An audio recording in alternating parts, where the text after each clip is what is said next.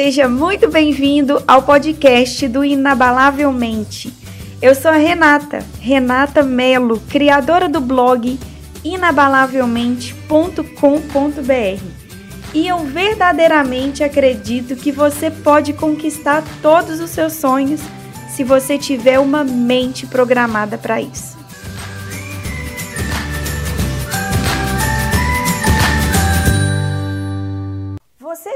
Sente que às vezes se esforça, mas não consegue realmente atingir seus objetivos?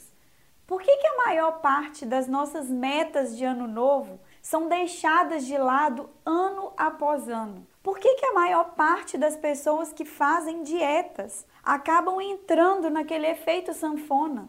Por que, que aquela voz ansiosa e pessimista vive nos torturando quando a gente tenta dormir? Por que, que a nossa felicidade plena é tão passageira quando a gente alcança aquilo que achávamos que traria felicidade duradoura? Por que, que aquilo que aprendemos em eventos motivacionais em pouco tempo dão lugar aos velhos hábitos? Você já parou para pensar por que, que tudo isso acontece? Hoje eu vou te contar três estratégias para você parar de se sabotar. A verdade é que nós estamos sendo torturados e punidos por nós mesmos, e a razão de tantas das nossas tentativas de aumentar o sucesso e a felicidade resultarem em fiasco é que nós nos sabotamos. Mais precisamente, a nossa própria mente nos sabota. A nossa mente é nossa melhor amiga e também nossa pior inimiga. E por que que isso acontece? Por que que a nossa mente é a nossa melhor amiga e também a nossa pior inimiga? Porque sem que a gente perceba, os sabotadores escondidos e disfarçados dentro da nossa mente criam vários empecilhos que nos impedem de conseguir coisas incríveis. E as consequências disso são enormes. Estudos mostram que 20% apenas das pessoas alcançam seu verdadeiro potencial. E hoje eu quero te falar de três estratégias poderosas, embasadas na neurociência, para você diminuir essas autossabotagens.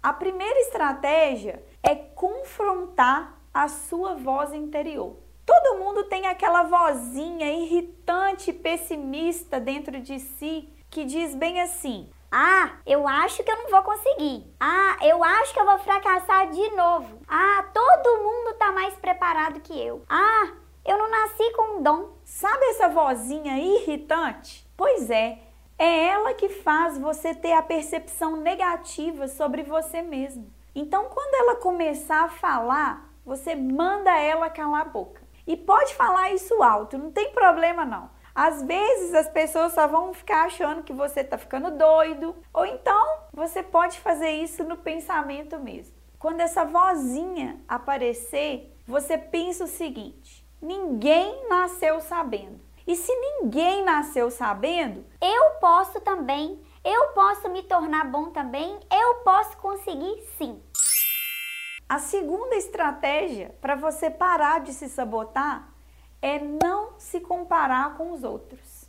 É não use a vida alheia como parâmetro para a sua não. Não se compare com ninguém, não perca sua energia tentando fazer isso. Compare-se apenas com você mesmo. O você de ontem com o você de hoje. Cada um de nós tem uma história diferente. Cada um está num nível de evolução diferente. Se comparar com as outras pessoas vai te tornar presa fácil da autossabotagem. Porque você sempre vai ver alguém com mais dinheiro do que você, você sempre vai ver alguém com mais beleza, com mais inteligência, com mais qualquer outra coisa do que você. E se você se compara, você empaca, não sai do lugar. Para de tentar quebrar os seus próprios recordes. Então não faça isso.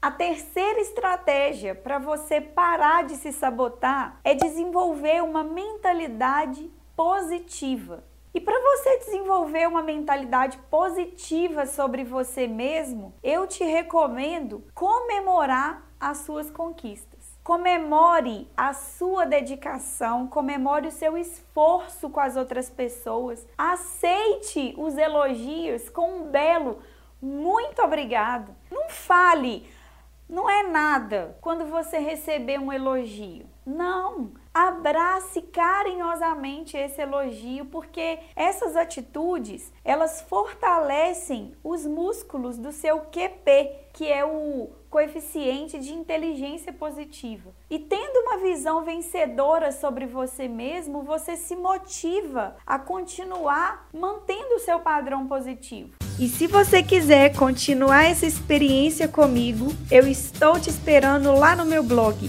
inabalavelmente.com.br. Tem muito mais conteúdos de qualidade, artigos, vídeos, livros, treinamentos e muito mais. Um grande abraço, fique com Deus e até o próximo episódio. Tchau, tchau!